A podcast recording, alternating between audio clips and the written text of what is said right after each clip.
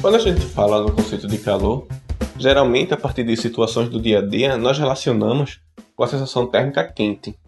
Quando estamos, por exemplo, em uma sala fechada, sem ar-condicionado e abafado, a gente fala que está muito calor, porque está quente. Essa visão, apesar de ser muito comum em situações do cotidiano, não está de acordo com a visão científica sobre o conceito de calor.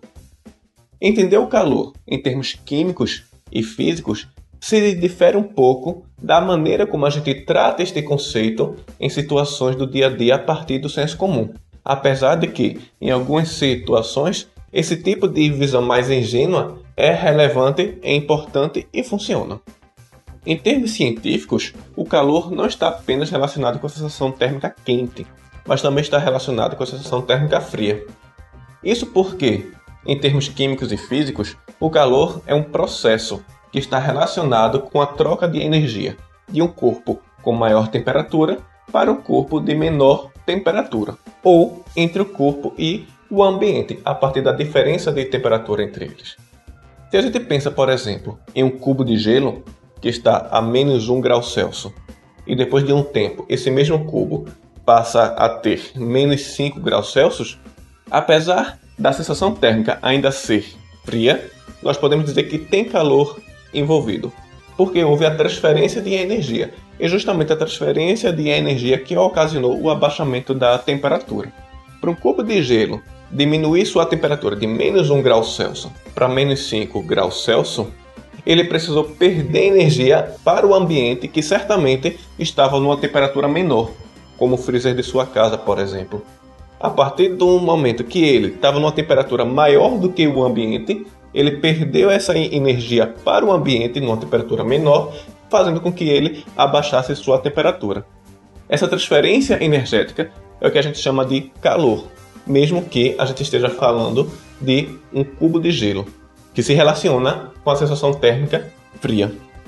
Isso significa dizer também que a gente pode entender de onde se dá o fluxo de energia a partir das sensações térmicas, sempre relacionando com o conceito de calor, seja a sensação térmica fria, seja a sensação térmica quente.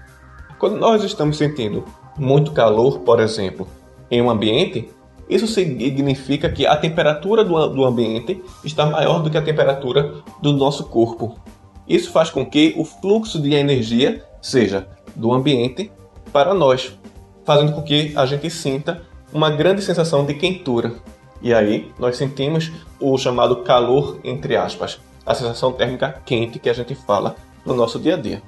Já quando nós sentimos frio, é porque o fluxo de calor se dá em um sentido inverso. Quando a temperatura do ambiente está muito fria e o nosso corpo está numa temperatura maior, existe a tendência da gente perder energia para o ambiente. O processo da gente ceder energia para o ambiente faz com que a gente sinta a sensação térmica fria. Ora, para se proteger do frio, o que é que a gente faz? Nós colocamos um casaco. Por quê?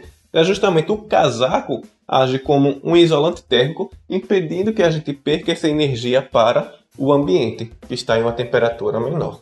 Isso explica também porque nós nos queimamos quando nós tocamos em uma panela quente, por exemplo. A sensação térmica quente aí, mais uma vez, vem da transferência de energia, ou seja, do calor do corpo mais quente, no caso a panela, para a nossa mão. Por isso nós nos queimamos. A mesma coisa quando a gente toca em uma garrafa de água gelada. A sensação térmica fria se dá a partir do momento que a gente cede energia para a garrafa, que está numa temperatura menor. O fluxo de calor sempre se dá do corpo com uma temperatura maior para o corpo com uma temperatura menor. Tendo em mente essa ideia do fluxo, a gente começa a entender como se dá também alguns processos em termos químicos e físicos.